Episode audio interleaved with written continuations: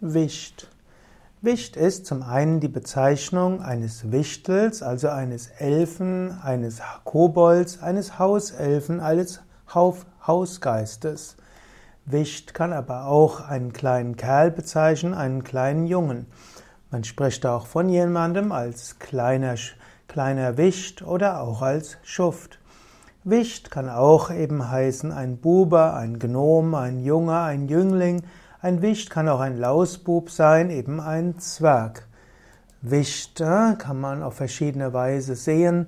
Es gibt eben die Wichtel, die hm, letztlich sich um Häuser kümmern, die freundlich sein können, wenn man freundlich mit ihnen umgehen, die aber auch unfreundlich werden können, wenn man selbst unfreundlich zu ihnen ist.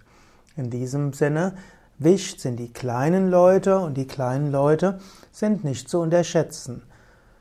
Halte dich nicht nur an die Großen, sondern manchmal muss man sich auch an die Kleinen halten. Klein aber oho ist ja auch ein deutsches Sprichwort.